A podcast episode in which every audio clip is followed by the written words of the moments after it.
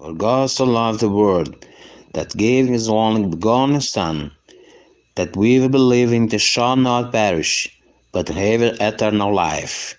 John 3 16.